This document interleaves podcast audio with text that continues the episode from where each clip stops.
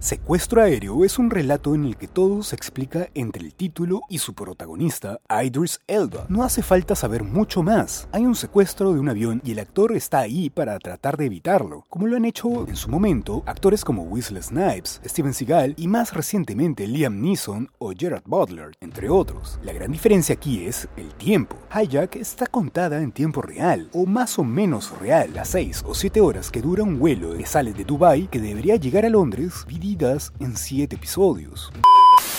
Would any remaining passengers for flight KA29 please make their way to gate B15? Good morning, everyone. This is Captain Robin Allen speaking. Flight time today is 6 hours 54 minutes.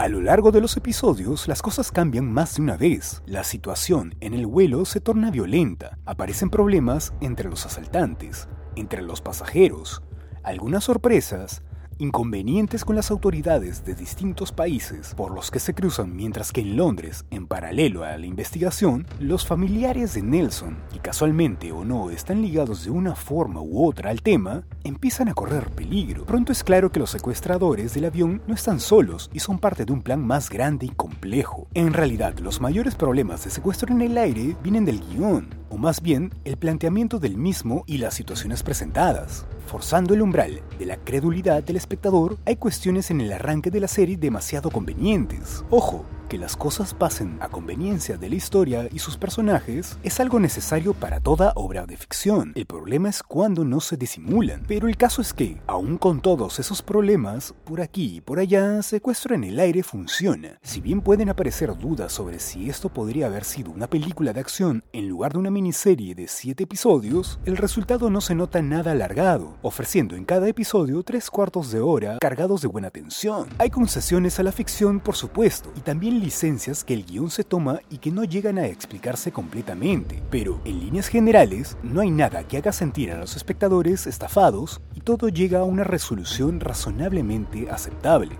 Espera, ¿todavía no me sigues? De paso, también métele 5 estrellas al podcast. Sigo.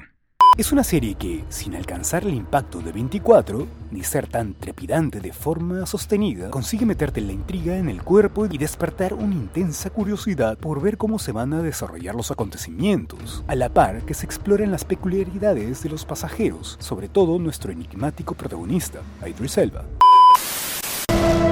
There's other stuff going down. Five passengers on that plane do not exist. It's a network running all across Europe. To them, we're an incoming missile. It's either us oh, or them.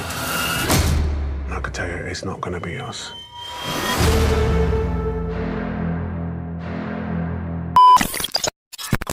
Este podcast es una producción de Vibes, Sound Design House. Sound Design House.